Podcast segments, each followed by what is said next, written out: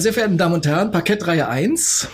Nach längerer Zeit mal wieder freue ich mich äh, und tatsächlich äh, heute mit zwei Kollegen. Ähm, sonst haben wir immer nur einen Gast, aber hier sind heute zwei. Auf der Couch sitzen die beiden zusammen. Ein herrliches Bild. Schade, dass Sie das nicht sehen können.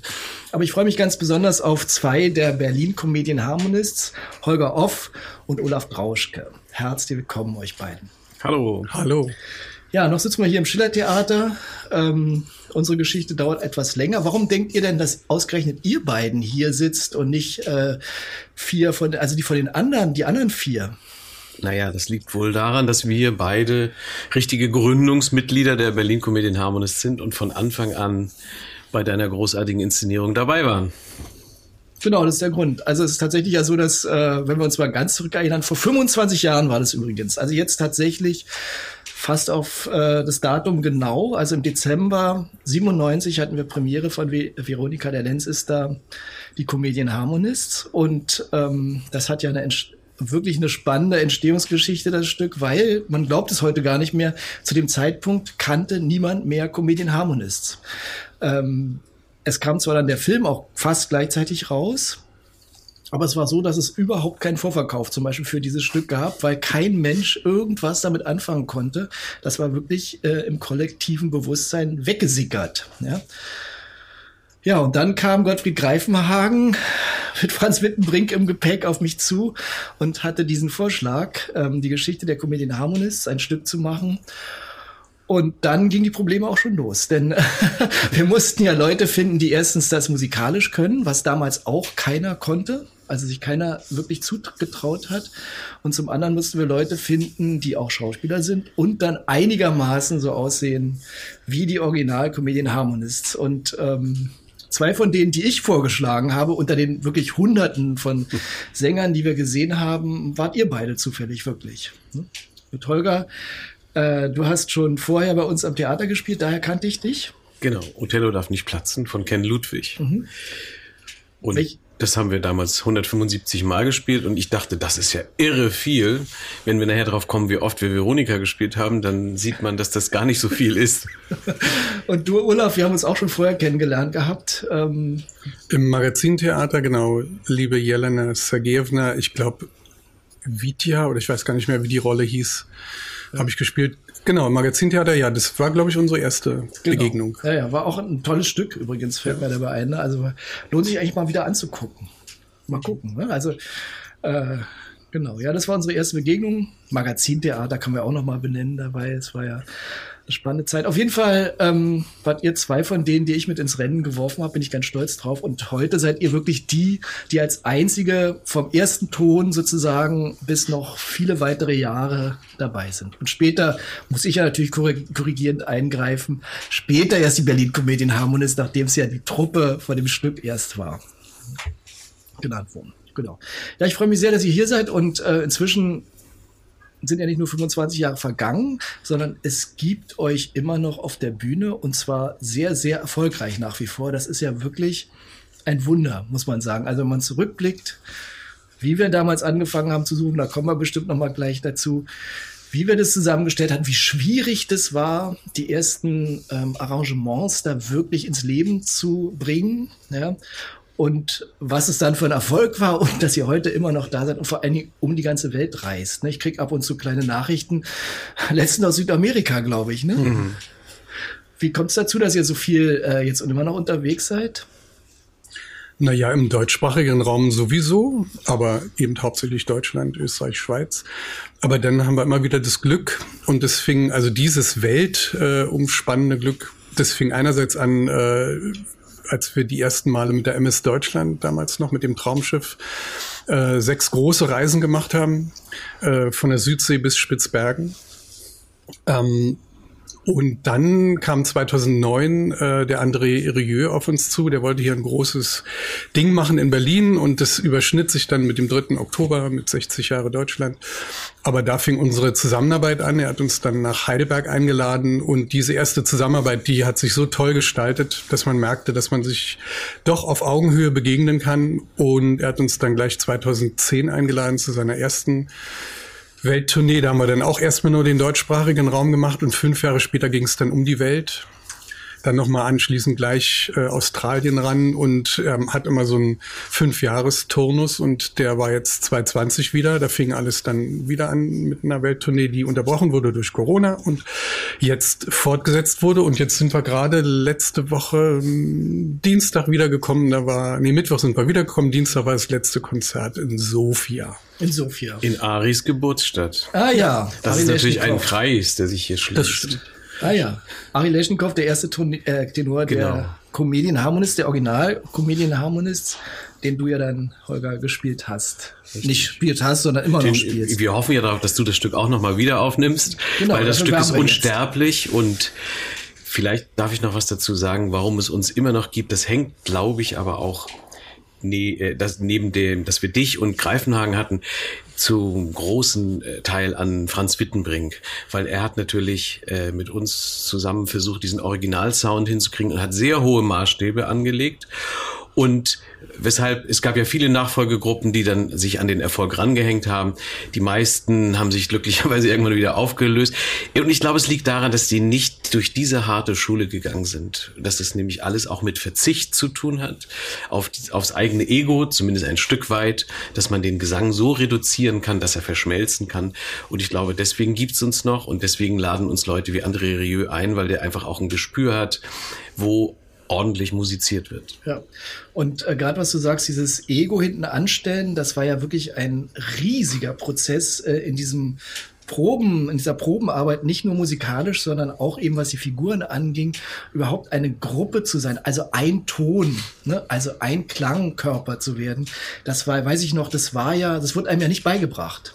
Ne? Und die Suche allein schon von den Stimmen war ja wahnsinnig schwierig ähm, als wir sie dann endlich hatten, war genau das oft äh, Potenzial, wo auch Krisen natürlich da waren. Ich weiß noch, ihr habt, glaube ich, ein halbes Jahr vor Probenbeginn habt ihr musikalisch angefangen zu proben.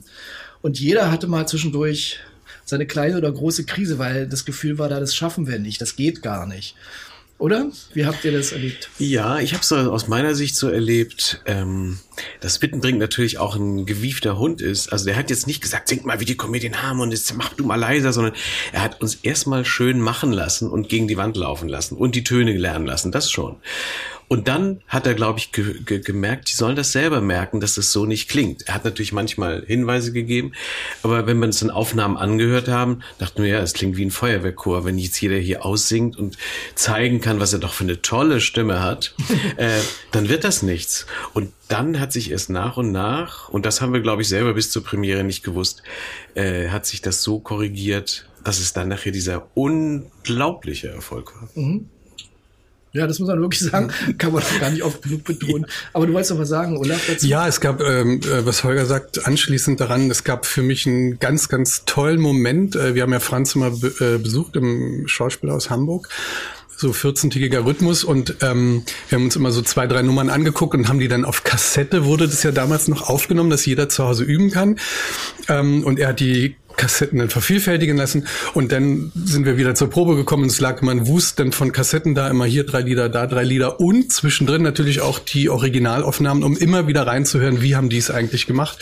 Und kurz vor der Premiere, als wir die Sachen dann relativ fertig hatten, da ist es dann wirklich einmal passiert, dass einer sagte, komm, den Schatz, den müssen wir uns nochmal von den Originalen anhören. Und dann haben wir uns da um den Kassettenrekorder rum äh, gruppiert und hörten die Kassette, bis dann eine Stelle kam, wo Franz was verändert hatte, wo wir merkten, wow, das waren wir gerade. Das, das war so, ähm, ja, da ist der erste Stein mir auf alle Fälle vom Herzen gefallen. Ja, also ich weiß noch, diese Erkenntnis, auch ab und zu war ich ja auch dabei, auch bei den musikalischen Proben, selten natürlich, aber auch später, diese Erkenntnis, dass man beim Solo, weil es wechselt ja ständig in diesen Arrangements, ne, wer hat die führende Stimme, ähm, nicht drüber singen muss über die anderen, sondern dass die anderen eher einen Schritt zurücktreten, also stimmlich in dem Fall. Das war ja äh, wirklich, das weiß ich noch, das war eine unglaubliche Erkenntnis auch für euch, die ja äh, musikalisch alle vorgebildet waren. Und wir hatten ja auch Leute dabei, die wirklich ausschließlich von dem Operngesang herkamen. Ähm, das war ganz neu, ein neuer Gedanke, ja. Und das war gar nicht so einfach. Ne, weil natürlich jeder sich auch selbst erstmal hören musste, bin ich da noch richtig und so weiter, oder den Nebenmann hören musste, das Klavier hören musste, äh, war alles gar nicht so einfach.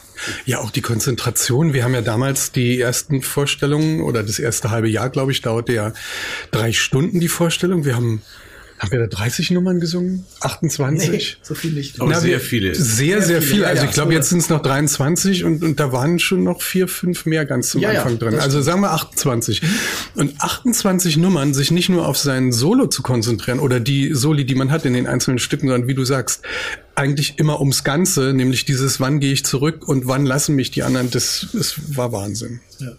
Also ich erinnere mich äh, tatsächlich, das war natürlich auch für mich persönlich ein äh, schöner Moment oder überhaupt, äh, dass wir es überhaupt bis zur Premiere geschafft hatten. Ich weiß auch bei der letzten Probe haben wir noch eine Szene rausgeschmissen und umgestellt, mhm. damit das die äh, Information, die in dieser Szene drin war, trotzdem im Stück drin ist. Ähm, und wir waren wirklich, es war wirklich nicht klar, dass das überhaupt verständlich ist, was wir da machen, dass eure Kunst überhaupt gesehen wird. Und dann war es ja wirklich ein enormer Erfolg und ich weiß noch, ähm, dass die Kassiererin zu mir kam und hat gesagt, du glaubst nicht, komm mal mit, komm mal mit zum Kuder, was da los ist. Und die Leute standen wirklich um die Ecke. Also die standen an der Kasse an, um die Ecke, um Karten für dieses Stück zu kriegen, was vorher überhaupt keinen Vorverkauf hatte. Ja, also es war wirklich innerhalb von ganz kurzer mhm. Zeit war es ein enormer Erfolg. Für uns auch super damals, weil den Kudam-Bühnen ging es nach der Wende nicht nur gut, und gerade in dem Jahr war es ganz schwierig. Da gab es einmal Pension Schöller von meinem Vater mhm. und dann, obwohl ich gerade äh, mich verkracht hatte, zum Glück die Komödie der Harmonists habe ich durchgesetzt und äh, war natürlich dementsprechend besonders happy. Ich erinnere auch noch die, es war eine ältere Kassiererin, die ihr damals noch hatte, den Namen habe ich leider jetzt vergessen. Jedenfalls, ich weiß noch, sie war ja ständig am Telefon an, in ihrem Kassenhäuschen und ich ging mal vorbei und dann sagt sie, ja und wenn Sie jetzt Helmut Kohl wären, ich habe keine Karten mehr, wir können auch keine Stühle mehr reinstellen, es ist voll. Helmut Kohl war übrigens nie da, glaube ich, ne? Äh, einer der wenigen Politiker, der nie da war. ja, ich hätte das ja echt gar nicht. Aber ja, dafür haben wir ja andere genau. bedeutende Leute gehabt, wie zum Beispiel Franz Beckenbauer. Das war, ich weiß noch, wie Horst da ausgerastet ist. Horst, der große Fußballfan. Horst Maria Merz äh, hat in der Originalbesetzung den Erwin Boots Erwin gespielt. Boots, genau. genau. Und dann war Beckenbauer in der Vorstellung, konnte sich ja gar nicht mehr konzentrieren. Er guckte ja nur noch zu Beckenbauer. Genau. Also äh, apropos äh, dieses Rausgucken, das war ja auch spannend. Also auch daran erinnere ich mich auch, dass wir wirklich ähm, das ganze Stück ja bei den Proben vollgestellt hatten mit Choreografien. Also was macht wer zu welchem Lied, wurde stark mimisch unterstützt, weil wir ja lustig sein wollten. So hatten wir die Comedian Harmonist bis da verstanden.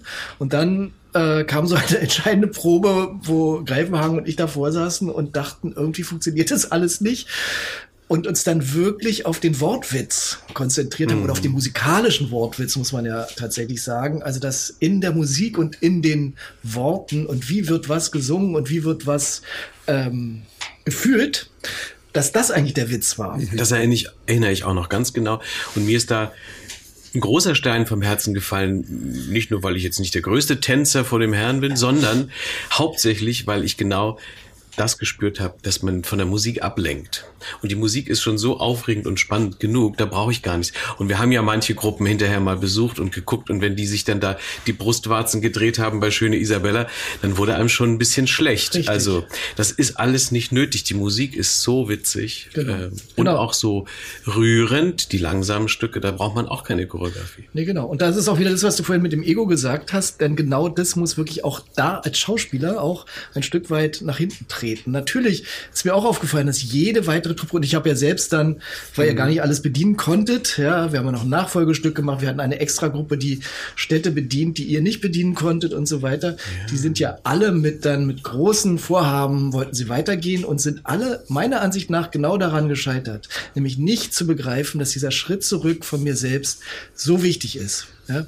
Ähm, weil genau, es wurde in dem Augenblick gelacht über so eine Sachen, wie du gerade beschreibst, so Gags, aber es ist eben Schal. Und da ist eure Kunst doch sehr viel höher anzu, äh, anzusiedeln. Da habt ihr uns auch immer gut zurückgepfiffen, muss ich sagen. Also du und auch der Gottfried äh, Greifenhagen. Gebt dem Affen keinen Zucker hat er immer, wenn er, wenn er mal wieder geguckt hat, weil es ist automatisch immer größer geworden, als es eigentlich gedacht war. Zwar minimal größer, aber so viel größer, dass wenn ihr wieder geguckt habt bei einer Wiederaufnahme, immer wieder gesagt habt, zurück, zurück, zurück. Und das äh, sind wir noch dankbar für, weil wir das natürlich heute in uns tragen, gerade Holger und ich, weil wir es eben so oft erlebt haben ähm, und eben dadurch auch weitergeben können. Genau. Übrigens, wo wir von Gottfried Greifenhagen sprechen, das muss man nochmal sagen. Er hat das erkannt, nicht von der Musik abzulenken. Er hat aber letztendlich hat er sich genauso verhalten wie wir er ist nämlich auch zurückgetreten. Denn ich erinnere noch, als wir das erst, die erste Fassung gelesen haben, in meiner Erinnerung haben wir 10 bis 14 Tage das Stück nur gelesen und zurechtgestutzt, weil mancher Dialog doch zu Papieren geraten war. Und da war er überhaupt nicht beleidigt, sondern war uns dankbar. Und das, was wir damals zu sechst erarbeitet haben, ist die heutige Druckfassung im Verlag. Das muss man nochmal sagen. Genau. Und da haben wir einige Dinge, haben wir mit kreiert. Und da hat Greifenhagen nicht gegen rebelliert, sondern war uns dankbar dafür. Nee, im Gegenteil. Das war eine ganz große Qualität von ihm, ähm, dass er ja auch mir freie Hand gelassen hat, als wenn ich mit Vorschlägen kam oder eben auch euch und dass er eher äh, bereit war für das positive Ergebnis, als für sein Ego nach vorne zu stellen. Mhm. Aber das war wirklich, das war schon ganz besonders, diese Zusammenarbeit. Ja, das war schon. Muss man auch mal den Konrad F. Geier erwähnen, der damals die siebte Rolle, also als siebte Figur alle anderen äh, schauspielerischen Sachen auf der Bühne geschrieben hat. Der ist mir nämlich auch noch sehr in Erinnerung, dass er äh, mit großer Neugier äh, das alles verfolgt hat, was wir da machen und auch zu den musikalischen Proben gekommen ist und auch sehr viel, äh, wenn er konnte, mit eingegeben hat, ins eingebracht hat ins Stück. Absolut. Und Texte ja. sind natürlich heute noch ja. im Stück, also was man ja Von jetzt auch, beim Verlag genau. bestellen ja. kann. Und er hat ja diese sinistren Charaktere so überzeugend gespielt, dass ich ich immer ein bisschen Angst vor ihm hatte, muss ich sagen. ja, das stimmt. Man muss aber auch sagen, dass alle natürlich, die äh, seither äh, da mitgemacht haben, alle ihren Beitrag geleistet haben. Das war, also zum Glück ist das Niveau nie nach unten gegangen. Also das ist uns tatsächlich gelungen, muss man mal sagen. Ja, und jetzt ist es ja so, dass ihr natürlich als Berlin Comedian Harmonist, wenn ihr auf der Bühne steht und ähm, ja zum Glück auch nach wie vor bei uns immer wieder zu Gast seid, äh, also zum Haus dazugehört, möchte ich mal sagen, ähm, ist es nach wie vor schön, für mich jedenfalls euch immer wieder zu sehen. Ne? Ob das jetzt zu Advent ist oder zu Weihnachten oder zu Neujahr oder einfach mal nur so als Konzert. Ähm, macht einfach Spaß. Und es ist ja wirklich auch gelungen, auch die neuen Mitglieder ähm, einzugliedern. Ja, das ist äh, nach wie vor eine sehr homogene Gruppe, finde ich. Ja, absolut. Es ist ja auch, wie du dir vorstellen kannst, mit sechs Leuten gar nicht immer so leicht. Menschlich, dass man so, so viel zusammen ist. Ähm, aber das hat diese Gruppe finde ich jetzt die jetzige Gruppe auch äh, beispielhaft geschafft, neben allem, was hinter der Bühne ist und an Animositäten es geben mag, keine Ahnung. Ähm, wenn wir auf der Bühne sind, dann haben wirklich alle Lust, es genau so richtig und schön und bescheiden zu machen. Und deswegen ähm, finde ich, bin ich jetzt gerade sehr glücklich mit der jetzigen Besetzung. Das läuft musikalisch wirklich gut. Klopf auf Kopf. das können Sie leider nicht sehen. Aber es war wunderschön. Was mir gerade eingefallen ist, dass ja tatsächlich, es war damals angesetzt, glaube ich, für zwei Monate das Stück nach der mhm. Premiere. Und wir haben es dann, glaube ich, im ersten, in der ersten Rutsche ein halbes Jahr gespielt oder so. Also es wurde auf jeden Fall sofort verlängert, ja. was ja eigentlich immer gar nicht geht, weil es gibt ja Nachfolgestücke und Verträge und so weiter. Aber in dem Fall musste man es tun. Genau dasselbe ist dann in Hamburg passiert. Mhm. Auch da war es erstmal nur kurz angesetzt und dann wieder und wieder und wieder. Und ähm, du hast vorhin die äh, Anzahl der Vorstellungen angesprochen. Wie viel hat man denn zum Schluss von dem Stück? Von Veronika hatten wir ganz genau 850 Vorstellungen. Mehr nicht. Jetzt hätte ich tausend gedacht. ja, ja, das ist natürlich, das ist natürlich eine später. Sensation, wenn man weiß, wie viel, Thea wie viel Theaterstücke normalerweise gespielt werden. Also wenn man auf 50 oder 100 Vorstellungen kommt, ist man in der Regel sehr, sehr, sehr, sehr, sehr stolz. Und 850 allein in dieser Besetzung äh, ist natürlich eine Sensation. Ich erinnere mich noch zur 100. Vorstellung bekamen wir vom Haus jeder eine Flasche Champagner. Donnerwetter. Stand in der Garderobe. Bei der 200. war nichts mehr. 300. war nichts mehr. War gar nichts mehr. Nö, und nach der 500. haben wir Gottfried Greifenhagen getroffen und ich sagte ihm so ganz flapsig, na Gottfried, jetzt bist du ja Millionär geworden, oder? Und er sagte, ja, ihr doch auch, oder? da habe ich gesagt, nee, leider nicht. Tantiemen sind doch noch höher. ja, ja. Gagen. Ja. Nein, aber es Ein war kleiner ja. Fehler von mir damals, muss ich sagen, ich war noch nicht so geschäftstüchtig damals. Ich hätte mich natürlich auch mit in die Tantiemenliste mitschreiben sollen damals. Hätte bestimmt niemand was dagegen gehabt, ja, ähm, genau. später schon. Ja. Äh, ja. Aber trotzdem, Aber wie du weißt, war das ja mit Gottfried auch bis zum Schluss eine Freundschaft. Wir haben uns Absolut. ja getroffen. Wir Absolut. waren auch gemeinsam, weiß ich gerade, wir drei waren auf der Beerdigung. Ja. Die ja irgendwo. Mit Franz Wittenbrink zusammen. Richtig, irgendwo in der Lüneburger Heide oder wo, wo war ja, das? Ja. Bei Bremen oder so. Jedenfalls, ähm, also wir waren und doch miteinander sehr verbunden. Absolut, absolut. Und war ja auch wirklich äh, ein ganz toller Mensch, also der, von dem man wirklich was lernen konnte. Na, genau wie von Franz natürlich genau. auch, immer wieder. Genau. Ich weiß noch, Gottfried vermisste immer die Bockigkeit. Ich brauche hier einfach mehr Bockigkeit. Bisschen mehr Bockigkeit. Aber ihr habt natürlich, ihr seid viel rumgekommen. Ähm, das ging ja schon damals los. Ähm, äh, Gibt es da irgendwelche Geschichten, die unbedingt mal verewigt werden müssen? Oder ähm, bleibt das alles im Geheimen? Und ihr Na, wir müssen ja doch ein paar interessante Anekdoten, glaube ich, müssen wir erzählen. Müsst ihr erzählen. Oh, eine der ja, beliebten Anekdoten ist, eines Tages in der Vorstellung saß ein Mann in der ersten Reihe und er sah wirklich aus wie Ari Leschnikow. Und ja, das ist doch der Sohn. Und dann hat er immer, ich weiß noch, ein Freund, ein guter Freund, da wurden wir so ein bisschen zu schnell. Und dann hat er so mit den Händen so Mama Suche hier, nicht so, ne? So hat er immer mitdirigiert. Dann hat er nachher bei, äh, bei dem, in einem kühlen Grunde hat er, sein Gesicht war in Wasser gebadet vor Tränen. Und als das Stück dann ganz zu Ende war, nach irgendwo auf der Welt, da stand er auf, drehte sich zum Publikum, machte die Bewegung und alle standen auf. Also der hatte eine echte Führungspersönlichkeit. Es war eine tolle Begegnung. Aber es war nicht verwandt davon. Es war leider nicht der Sohn von Ari. ich weiß noch, ähm, ja, ich, ich erinnere mich gerade an etwas äh, ganz in der ersten Rutsche sozusagen, ganz am Anfang. Da gab es, da war ich zufällig in der Vorstellung und mhm. es gab Tumult im Publikum, ja. als der äh, Kantor sein, sein Lied gesungen hat, sein Lied geübt hat, wo er ähm, demnächst hätte auftreten müssen in der Synagoge. Und da gab es äh, tatsächlich narzisstische Beschimpfungen. Ja, und äh, ich habe deswegen ist also hat einer so vor sich hingeschimpft, so weiß ich was, irgendwelche Nazisprüche und das bedeutende war daran, dass ringsherum das Publikum sofort angefangen hat auf den einzuschlagen. ja, mit Programmheften, ich erinnere mich an. Ja.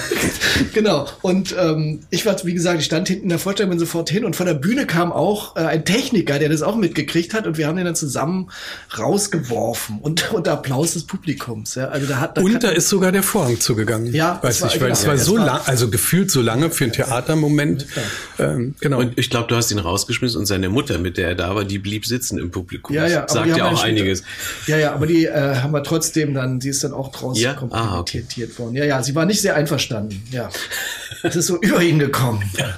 Aber es war also echt ein Schreck. Ne? Also es Natürlich. war ein Schreck und äh, das ist 25 Jahre her.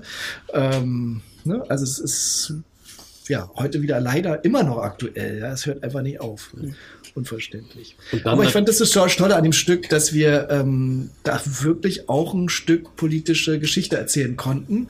Also weil es so schön nah war, es war eine Berliner Geschichte. Es war natürlich so, dass dieses weltberühmte Ensemble durch die Nazis äh, zerstückelt wurde und nicht wieder in dieser Konstellation auftreten durfte.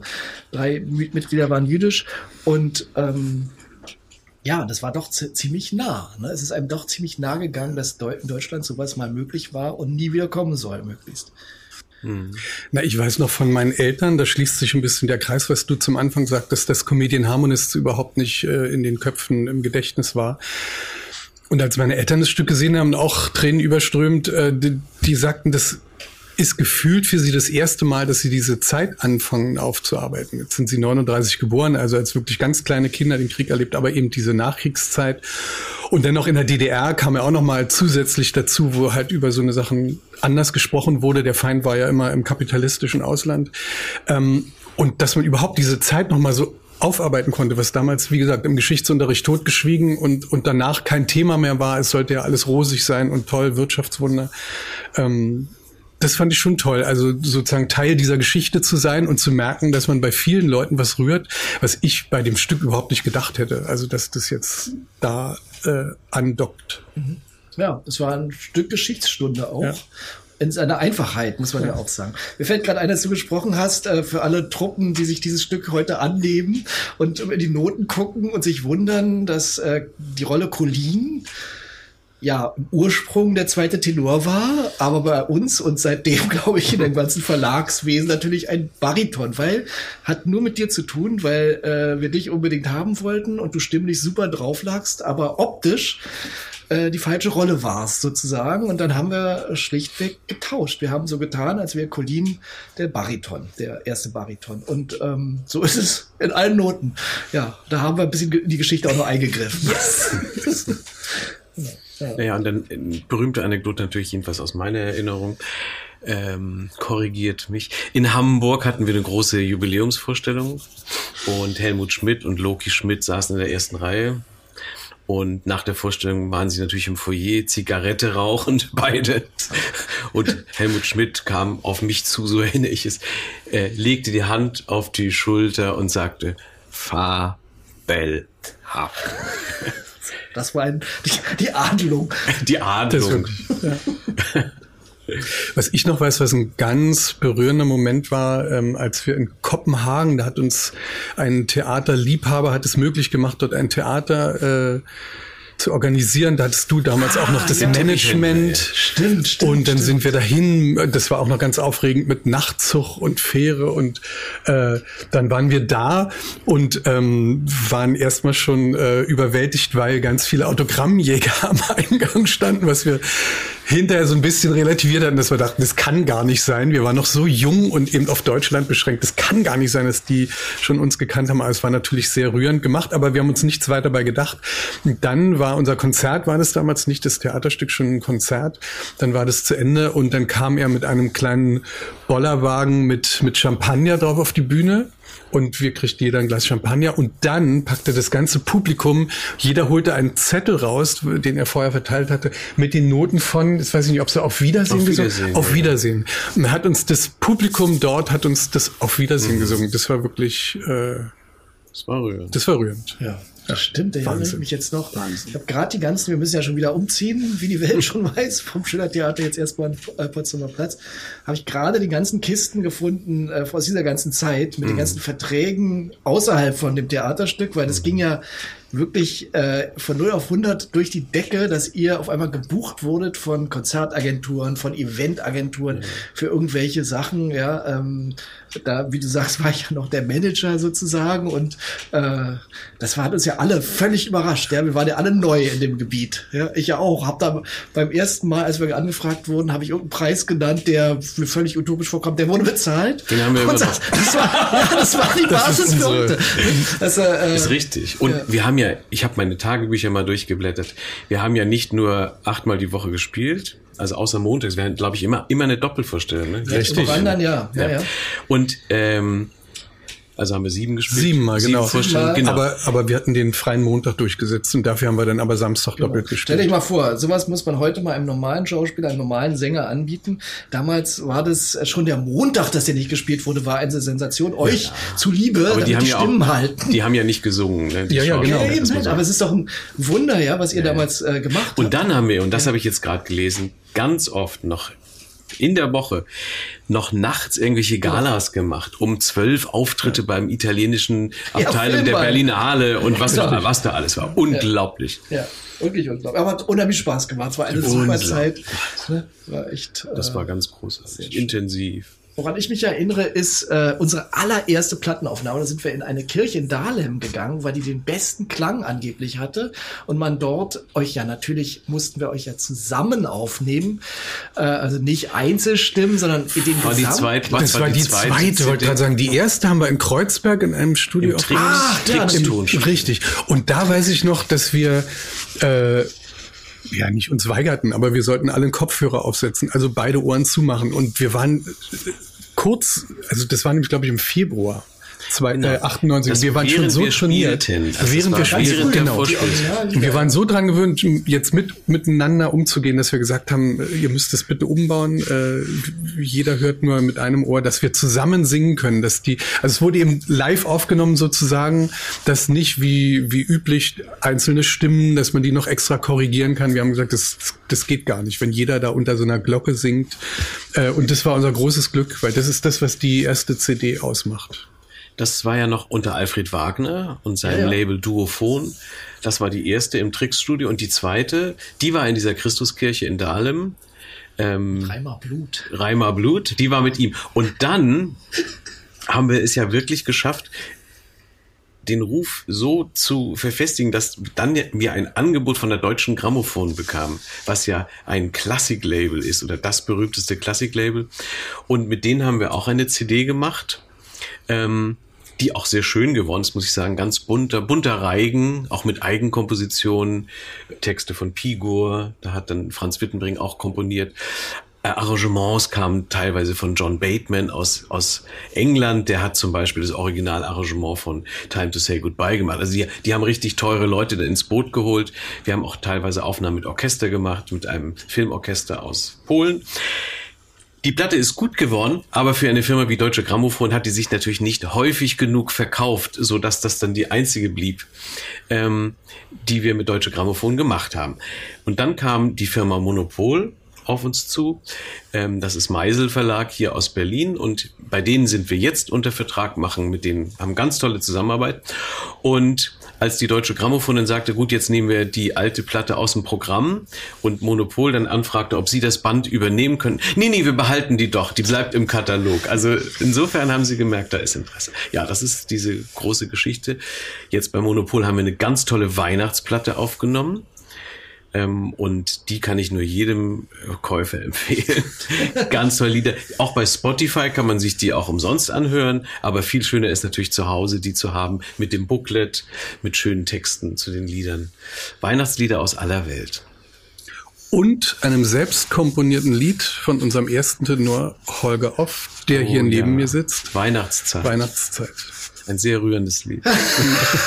nee, wirklich toll. Also ist ja auch nicht, nicht oft, dass man, dass man es schafft, ein Weihnachtslied, also diesem Reigen der, der, der auserwählten Weihnachtslieder noch eins hinzuzufügen, was man wirklich gerne singt und hört.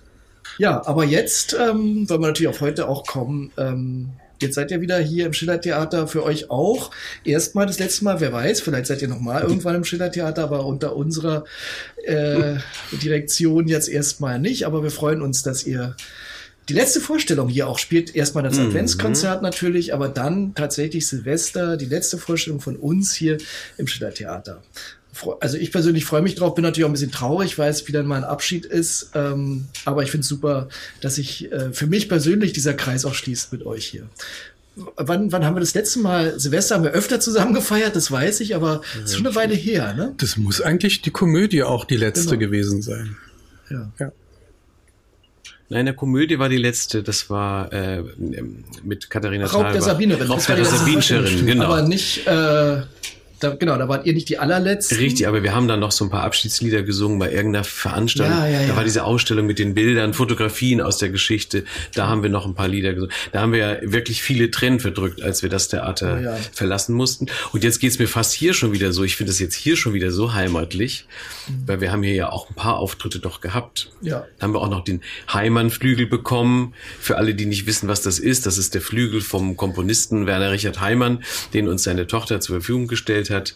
Der unter anderem was komponiert hat? Was der hat geschrieben, ein Freund, ein guter Freund, die Liebe der Matrosen, irgendwo auf der Welt, Liebling, mein Herz lässt sich grüßen. Also der hat eigentlich extrem viele Hits für die Comedian Harmonists geschrieben. Und das ist sein Flügel, den er bespielt Das war sein Flügel, den hat er bespielt. Nicht nur er, auch andere berühmte ähm, Komponisten, Franz Wachsmann, ähm, Erich, äh, Erich Wolfgang Korngold und andere Berühmtheiten haben auf diesem Flügel schon gespielt. Genau, der steht jetzt auf dem auf der Bühne des Schillertheaters, wenn ihr euch zu fünf Richtig. mit dem Pianisten zusammen darum gruppiert. So ist Wunderbar. Das. Ja, also ich glaube, in aller Bescheidenheit kann man sagen, wir oder ihr äh, wenn man eines Tages zurückblickt, ähm, wird das hoffentlich äh, ein Stück Theatergeschichte sein. Also ich glaube, man kann es wirklich sagen, ja, was damals aus dem Nichts äh, gelungen ist und dann sich über so viele Jahre getragen habt und dass ihr beide es wirklich durchgehalten habt, ähm, von Anfang an dabei zu sein bis heute. Also Horst Maria Merz war der letzte, der jetzt aus der Originaltruppe, ich glaube auch schon wieder zwei Jahre her, ne? Oder ein Jahr. Fünf. Fünf schon. Ja, ich glaube kurz nach dem 20. Okay. Also da, er war der letzte, auch einer von denen ich, die ich eingebracht hatte, ja, da war ich immer.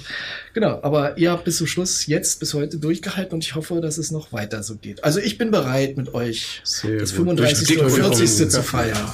Ja, klar. Na, was wir beide oder damals auch zu sechst, was wir gemerkt haben, weil du ja auch sagst, wir haben als Comedian Harmonists hier mit dem Stück angefangen und dann äh, dieses ganz schnelle, dass wir dem eben auch gebucht wurden, kann man die Jungs auch buchen, na klar.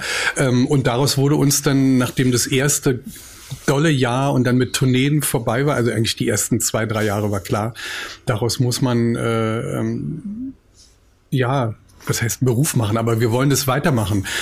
Und da war kurz die Überlegung, ist denn jeder bereit, seine Solokarriere äh, aufzugeben? Und vielleicht, weil wir das in der Musik vorher gemerkt haben, was das an Schönes, an Schönem bringen kann, wenn man eben einen Schritt zurückgeht, hat jeder gesagt, das mache ich, weil nur so können sechs Leute zusammen bestehen. Und dann eben, wenn wir 50 Konzerte im Jahr haben, also im Durchschnitt jedes Wochenende, dann muss man halt gucken, wie man, wie man das hinkriegt. Und dann kann man nicht noch nebenbei Film machen oder Oper. Und das haben wir auch alle gemacht. Und man kann sagen, oder ich würde sagen, alle Wechsel, die äh, stattgefunden haben, das waren immer äh, Karriere Entscheidungen von den jeweiligen Personen, die gesagt haben, ganz toll, wir sind auch ganz toll mit denen auseinandergegangen, aber gesagt haben, bei mir habe ich jetzt die Chance noch dahin, der Tilman Rönnebeck als Opernsänger, was halt ganz toll ist und so weiter, hat halt jeder seinen nächsten Schritt beschlossen und ähm, sind auch immer so lange mit uns geblieben, bis wir jemand Neues, Adäquaten gefunden haben. Also ist schon, schon toll, muss ich sagen. Mache ich gerne weiter, weil ja. Was ich persönlich toll finde, ist, dass ihr ja nicht nur auf dieser Nostalgiewelle reitet, natürlich von dem Klang her selbstverständlich. Das ist nun mal damals erfunden worden von denen in Berlin, ja, in Friedenau, da um die Ecke, wo du jetzt äh, wohnst, in der Stubenrauchstraße. Ähm, aber ähm, dass ihr eben nicht nur die nostalgischen Lieder macht, nicht nur die, die die Originalen gesungen haben, sondern eben auch heutige Songs äh, in dem Stil der Comedian Harmonist singt. Also das macht bei den Konzerten wahnsinnigen Spaß, finde ich. Ja, diese, also das kriegt nochmal dieses, äh, diesen Humor rein, den die Comedian Harmonists dann natürlich damals hatten. Also aktuelle Schlager zu singen auf ihre Art mit ihrem Humor mit ihrer Musikalität. Das ist ja auch, wir wollen ja ihr Erbe sozusagen pflegen, ne? Und genauso wie wir mit dem Theaterstück an die Originalgruppe erinnern wollten und eigentlich ihre Arbeit weiterführen wollten, die sie damals ja nur sieben Jahre lang ausüben durften, ähm, haben wir überlegt, was hätten die denn heute gemacht aus den heutigen Liedern? Und dann haben wir eben angefangen, äh, Lieder im, also aktuelle Lieder im Stil der Comedian Harmonies bearbeiten zu lassen.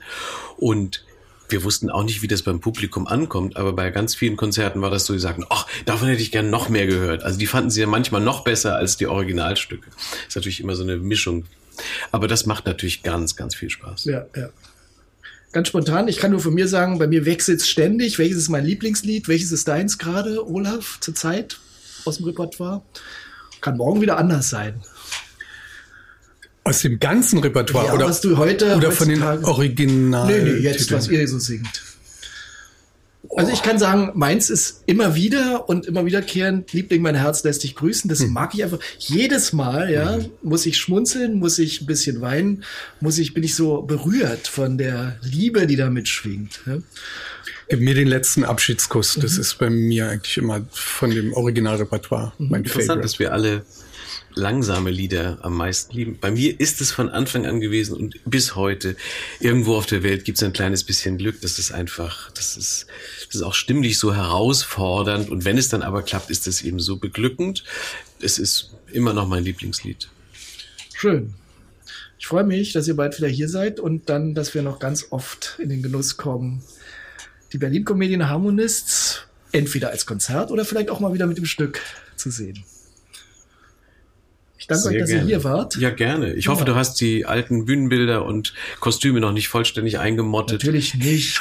Also eingemottet ja, aber sie sind auch da. Natürlich. Die werden, zerreißen reißen mir ab und zu die Leute den Kopf ab, weil ich mal sage, das muss aber bleiben. Hier der Sessel und der Ofen und so weiter. Neulich, war, neulich haben wir ja dieses äh, Münchhausen-Stück gesehen und da war doch auf der Bühne einer der Originalsessel aus Harry Frommermanns ja, Wohnung. ich auch gesehen. Ja, ja. Daran siehst du aber, unten drunter, wenn du es umdrehst, steht immer noch Comedian Harmonist genau. Also das wird auf keinen Fall weggeschmissen. Okay, vielen Dank euch. Martin, danke, danke dir. Ähm, genau. Freue mich aufs Jubiläum, freue mich auf Silvester und dann geht's weiter. Dann geht's weiter. Alles Liebe. Danke. Danke.